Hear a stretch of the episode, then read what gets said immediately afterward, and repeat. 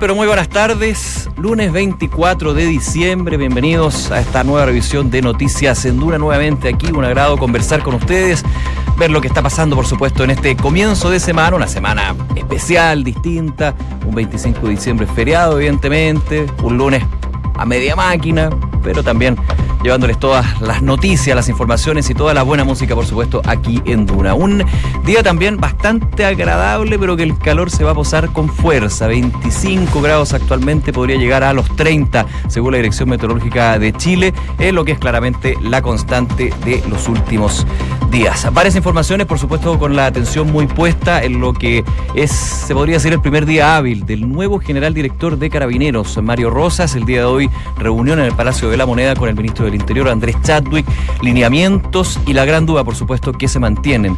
Los nuevos cambios que van a haber en el alto mando de Carabineros. El eh, nuevo general director dijo que no hay fechas, pero que a la brevedad se estarían haciendo nuevas modificaciones en lo que ha sido un año bien tostoso, hay que decirlo, para la institución. Más de 46 generales han sido reubicados, dados de baja o cambiados y justamente llega a esta instancia el general director Mario Rosas, quien asumió el día sábado y hoy ya tuvo reuniones que seguramente se han mantenido las últimas horas con la moneda. Informaciones también sobre la crisis que vive la Universidad del Pacífico. Recordemos una situación eh, financiera que lo tiene al borde de la quiebra el día de hoy.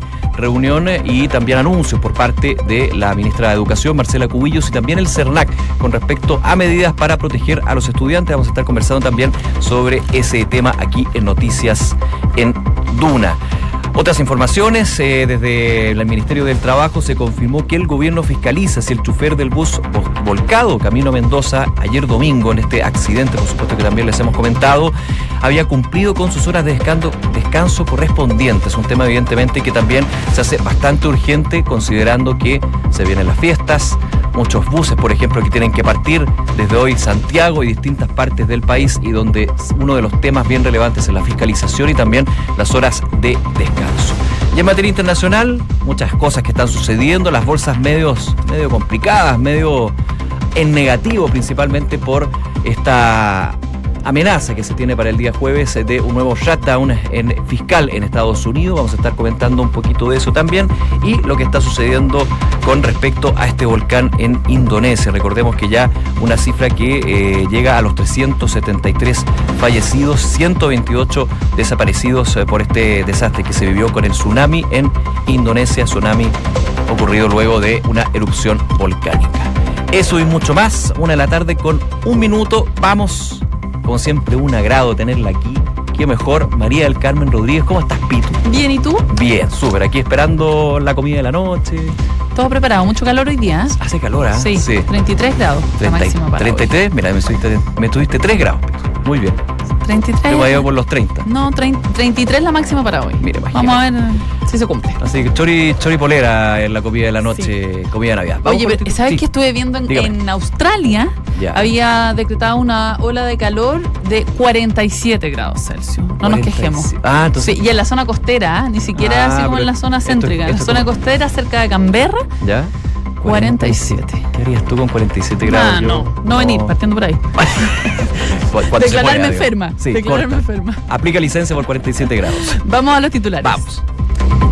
En su primer día hábil en el cargo, el recientemente designado general director de Carabineros, Mario Rosas, envió un mensaje a los funcionarios a través de la central de comunicaciones de la institución. En el mensaje, el general declara estar orgulloso de Carabineros y les hace un llamado a seguir trabajando bajo los pilares de la lealtad, el honor y el compromiso. Y ayer desde Carabineros desvinculó a tres funcionarios tras una violenta agresión en Buin. El hecho fue denunciado por una grabación en video, la cual fue viralizada en redes sociales y que muestra a los efectivos haciendo un uso excesivo de fuerza contra un peatón que les había reclamado por el maltrato contra su perro en una plaza. La Fiscalía Metropolitana Occidente formalizó hoy a los ex carabineros dados de baja Freddy González, José Ignacio Rebeco y Sergio Silva, quienes serán acusados por el delito de apremio ilegítimo en contra de un detenido, quedando con arresto domiciliario nocturno. En otros temas, la ministra de Educación Marcela Cubillos y el director del CERNAC, Lucas del Villar, dieron a conocer este lunes una serie de medidas con el objeto de resguardar los derechos de los estudiantes afectados por la crisis financiera en la Universidad del Pacífico. El CERNAC interpondrá una demanda colectiva para resguardar a los estudiantes, mientras que el Mineduc está afinando los detalles para incorporar a los alumnos de la Casa de Estudios en otras instituciones. Y el nivel más bajo de evaluación registró el gabinete desde marzo, según la última encuesta CADEM, obteniendo una aprobación general de 29%. El ministro con mejor aprobación dejó por primera vez a la ministra de la Mujer Isabel Pla con 66% de aprobación, desplazando al canciller Roberto Ampuero al tercer lugar luego de una caída de 13 puntos asociados a la abstención de Chile en el pacto migratorio. Y por homicidio agravado culposo será formalizado hoy Víctor Gómez, el chofer del bus que desbarrancó en el trayecto Santiago-Mendoza. Por este delito, el conductor de la compañía Ahumada arriesga una pena de entre 3 y 6 años de cárcel. El subsecretario del Trabajo, Fernando Arap, confirmó que el gobierno fiscaliza si el chofer del bus volcado Camina Mendoza ayer domingo había cumplido con sus horas de descanso correspondientes. Arap informó que la Dirección del Trabajo ya se encuentra fiscalizando el hecho para determinar si la causa del accidente respondería a este tema, luego de que varios pasajeros declararan que el chofer se habría quedado dormido. Los líderes mapuches en su, carta, en su cuarta digo, reunión anual definieron convocar a una manifestación de 48 horas y exigir una sesión especial a los diputados para analizar sus demandas. El llamado es para este jueves y viernes y el principal petitorio sería la desmilitarización de la región de la Araucanía. Y hoy el Tribunal Constitucional retomó la revisión del requerimiento presentado por parlamentarios de Chile Vamos contra el proyecto que busca aumentar los requisitos para optar al beneficio de libertad condicional. La última vez que se revisó este requerimiento, el presidente del tribunal, Iván Aróstica, fue agredido por manifestantes. Una de la tarde con cinco minutos. Muchas gracias, querida Pitu. Un gusto. Vamos a ver los temas. A ver, vamos por supuesto con carabineros. El día viernes, recordemos, todas las semanas han sido bien complejas, bien movidas con respecto a la situación de carabineros. Finalmente sacando ya las cuentas en claro y en concreto, tenemos nuevo general director de Carabineros, el general Mario Rosas, periodista, quien anteriormente estaba a cargo de Bienestar. De hecho, datos que son bien interesantes. ¿ah? Hace un año fue nombrado general. Por eso hay varios aspectos que lo hacen un nombramiento inédito. Es el más joven que ha asumido la máxima autoridad de Carabineros por su edad y también de lo que ha sido eh, los años que lleva como general. Generalmente el promedio es de 5 a 6 años luego de ser generales. Bueno, aquí lleva un año el general Mario Rosas, que de alguna manera eh, los ojos están muy puestos en él por todo lo que ha sucedido, no solamente en lo último, evidentemente, que ha generado eh, la debacle, dicen muchos, de la institución, desgraciadamente, que es la muerte de Camilo Catrillanca. Recordemos que la semana pasada se conocieron estos nuevos videos habían videos, no habían videos, bueno, habían videos finalmente y eso es justamente lo que se eh, acusó con bastante fuerza contra el ex general director de Carabineros, Hermes Soto, que finalmente se le pide la renuncia, él no acepta la petición de renuncia y a través de un decreto presidencial el Ejecutivo finalmente eh, lo saca del cargo. También un hecho bastante inédito, solamente el general Stang había estado en esta situación, Hermes Soto había señalado que eh, no aceptaba el renunciar porque de alguna manera al aceptar esa renuncia decía estaría considerando de que se hizo todo mal.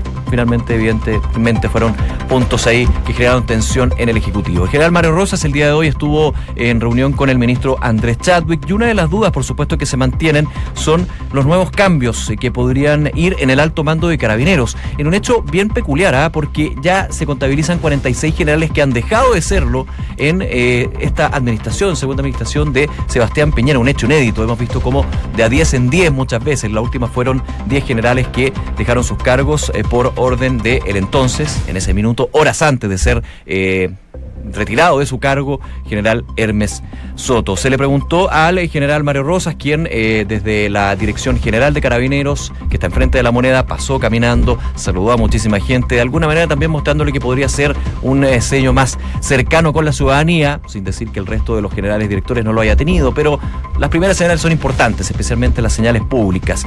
Eh, en esta reunión se le preguntaba entonces al general Rosas si ya está confirmado lo que es la nueva lista los cambios que se va a hacer en alto mando de carabineros. El general dijo que eh, no hay plazo todavía, pero que a la brevedad podrían haber cambios. También se le preguntó al encargado de seguridad de nuestra nación, al ministro Andrés Chadwick, él dijo que como gobierno le gustaría poder, poder tener todo eso a la brevedad posible, Como han visto, hemos actuado con mucha celeridad, dijo el secretario de Estado. Recordemos que ya la semana pasada eh, se amenazaba de alguna manera su figura con una eventual acusación constitucional, la cual eh, ya fue descartada por las distintas eh, conversaciones que se tuvieron con los bandos de oposición.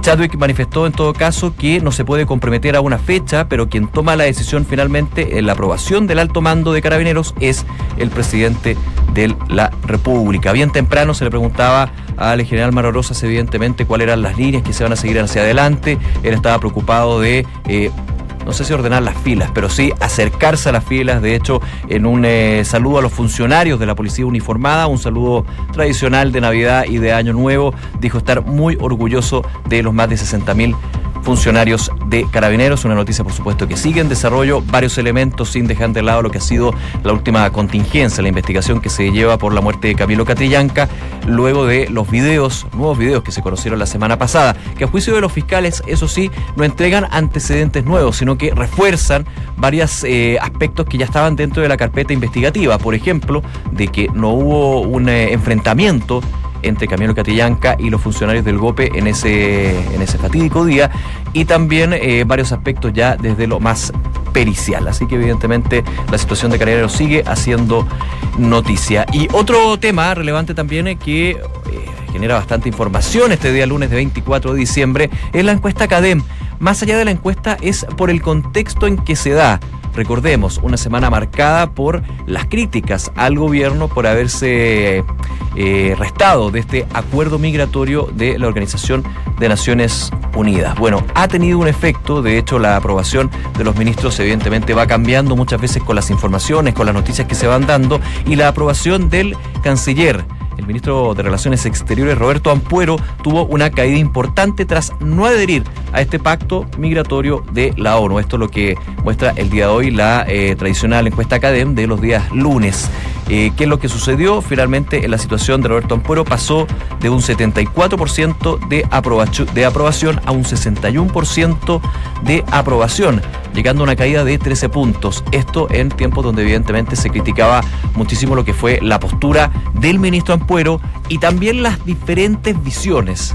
¿Quién finalmente es lo que pesó más en el no adherir a este pacto migratorio? ¿La visión de Cancillería o la visión del Ministerio del Interior? Si finalmente se comprueba esto, que lo vamos a saber obviamente ya con los trascendidos, pero es muy difícil tener una respuesta más bien oficial al respecto.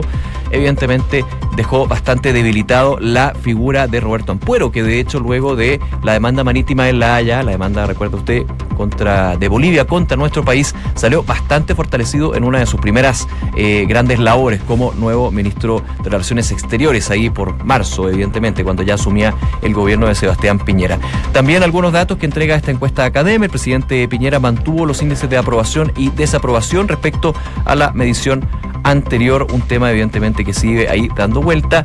Y eh, la mayor aprobación en general la obtuvo la eh, ministra de la Mujer y Equidad de Género, Isabel Pla, con un 66% de aprobación. Algunos de los elementos, evidentemente, que van haciendo este resumen, balance. Siempre fin de año es época de balance libreta de nota, le decía el colegio. Bueno, aquí también las encuestas van mostrando, aunque por supuesto pueden haber muchos que critiquen las encuestas, son una fotografía del momento que va mostrando en qué nivel se encuentra el gobierno, los distintos objetivos y también sus distintas figuras.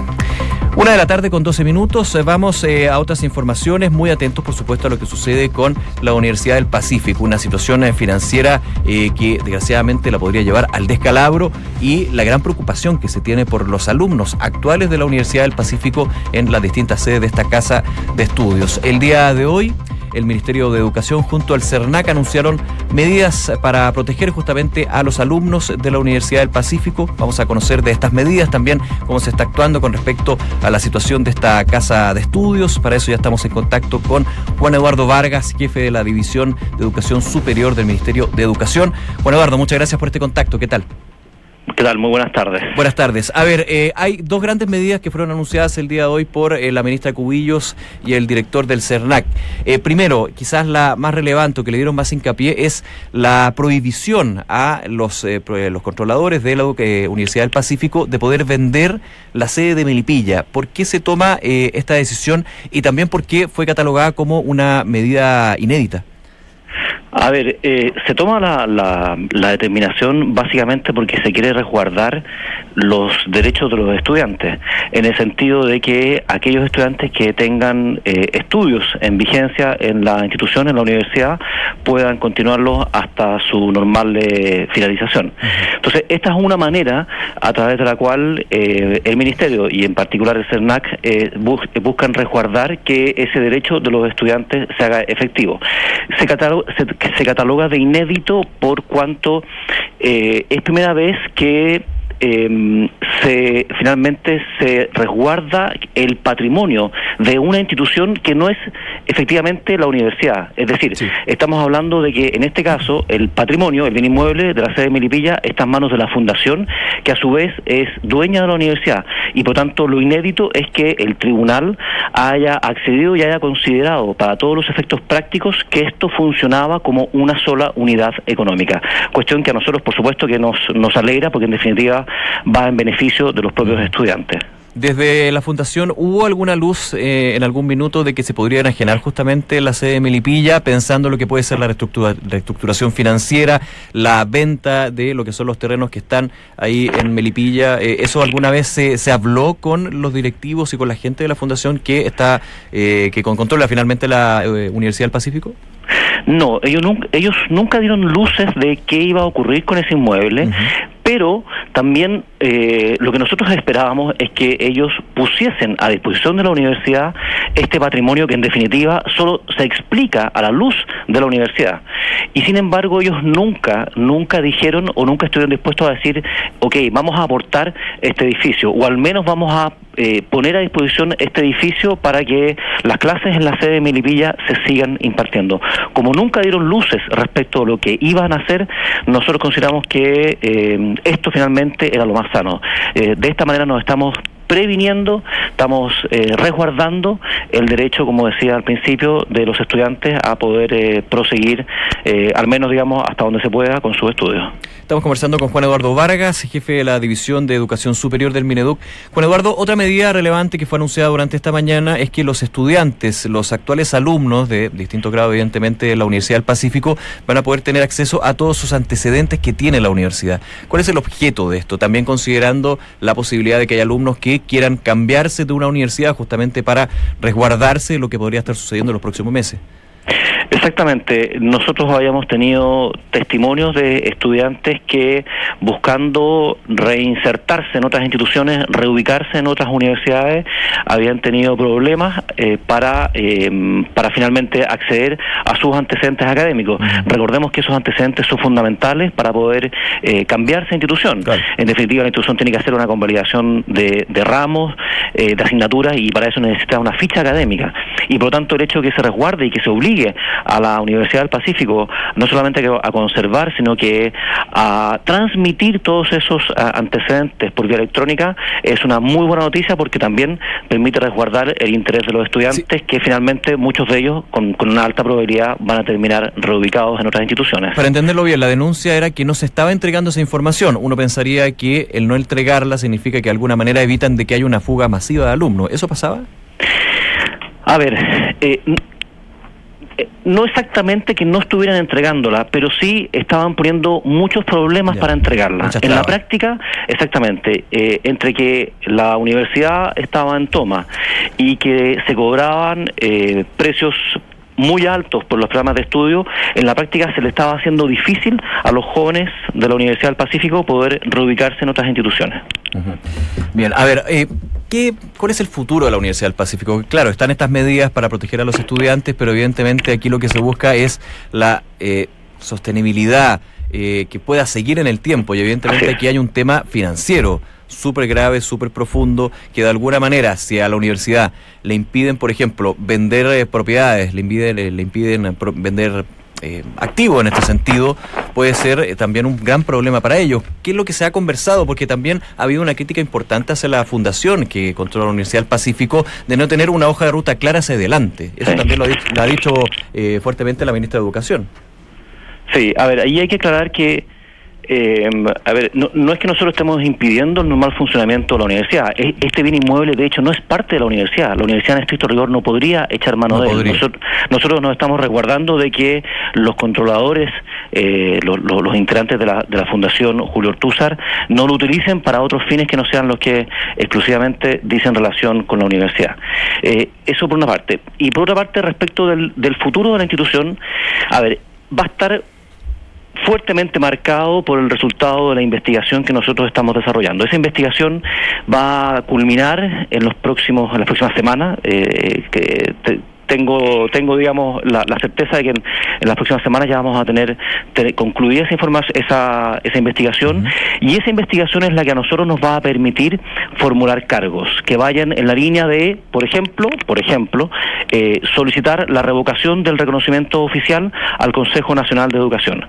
Eh, si eso ocurre, no, no, no, no, quiero anticiparlo, pero es una alternativa. Si, si, si aquello terminara ocurriendo, eso implicaría finalmente que eh, una vez que el Consejo Nacional de Educación aprobara esa revocación de reconocimiento oficial, lo que vendría a continuación sería el nombramiento de un administrador de cierre.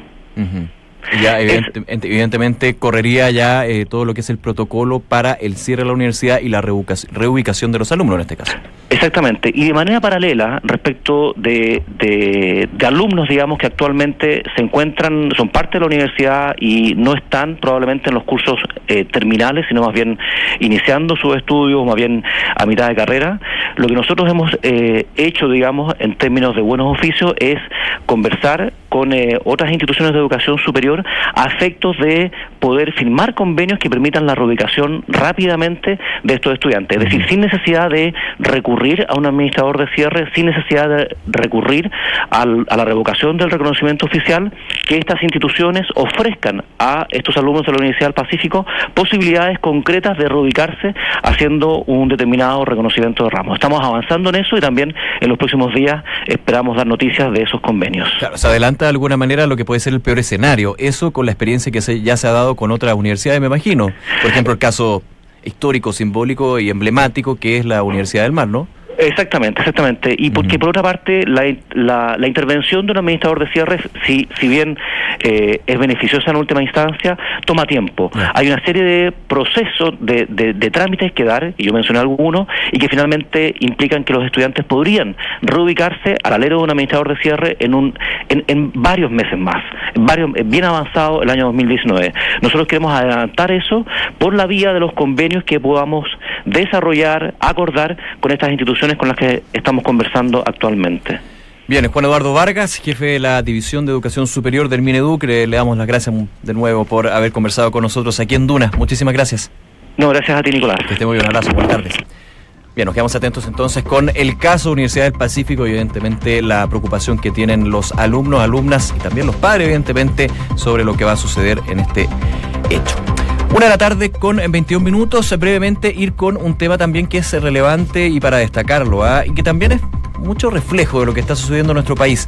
Eh, salió una encuesta nacional de salud que tiene varios puntos y uno que se destaca el día de hoy es que un 58% de los chilenos consume al menos un medicamento al día. Al día.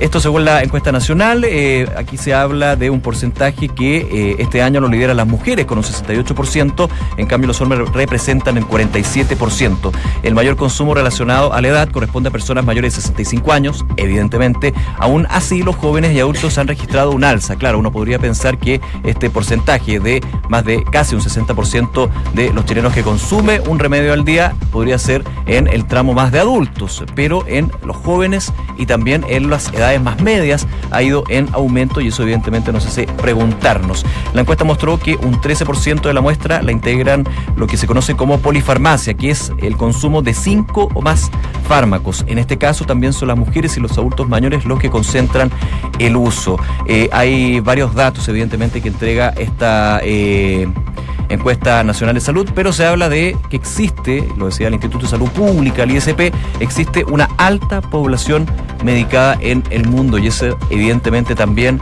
se está reflejando en nuestro país, un tema por supuesto para tener más atención. Una de la tarde con 23 minutos, querida Pitu, titulares internacionales entonces aquí en Noticias en Continúa aumentando la cifra de víctimas fatales por el tsunami de Indonesia. Según el último informe de la Agencia de Desastres de ese país, se registran 373 fallecidos. Además, 128 permanecen desaparecidas y 1.459 personas han resultado heridas. Los equipos de emergencia indonesios se encuentran trabajando para encontrar supervivientes entre los escombros mientras las autoridades mantienen supervisión a la actividad del volcán Anak Krakatoa. China ofreció hoy sus condolencias a las familias de los al menos 281 muertos que dejó este tsunami y aseguró que proporcionará ayuda a los afectados a través de la Cruz Roja. El ministro de Asuntos Exteriores chinos, eh, chino digo, en rueda de prensa declaró que esperamos que los indonesios puedan superar este desastre y volver a sus vidas normales lo antes posible. En otra materia, el primer ministro canadiense Justin Trudeau expresó su disposición a aceptar la palabra de China siempre y cuando demuestre que la detención de ciudadanos canadienses en ese país no fue arbitraria, esto en relación a la escalada que ha tomado la situación de la vicepresidenta de Huawei, Meng Wanzhou, quien primero fue arrestada en Canadá. El monte Etna de Italia, el volcán más activo y más alto de Europa, entró en erupción este lunes, enviando una enorme columna de ceniza al cielo y provocando el cierre del aeropuerto de Catania en la costa este de Sicilia. Esto ocurre luego de una cadena de alrededor de 130 temblores de tierra que ha sacudido al volcán desde alrededor de la madrugada de este lunes, según informó el Instituto Nacional de Geofísica y Vulcanología de Italia. El optimismo de los brasileños sobre la economía llegó a una cifra récord ante la llegada al poder de Jair Bolsonaro el primero de enero. Según la encuesta de Datafola, publicada este domingo, el 65% de los encuestados indicó que la mayor economía de América Latina mejorará en los próximos meses, en contraste al 23% que creía que en agosto esta situación mejoraría antes de los comicios presidenciales. Presidente de Estados Unidos, Donald Trump, y su par turco Recep Tayyip Erdogan acordaron este domingo en una conversación telefónica prevenir un vacío de poder en Siria, luego de que las tropas estadounidenses se retiren de ese país devastado por la guerra. Turquía alabó la trascendental decisión de Trump de sacar a los 2.000 soldados estadounidenses de ese país, orden que ayer habría sido firmada por el presidente Trump. Una de la tarde, casi con 26 minutos, como siempre, saludamos a nuestros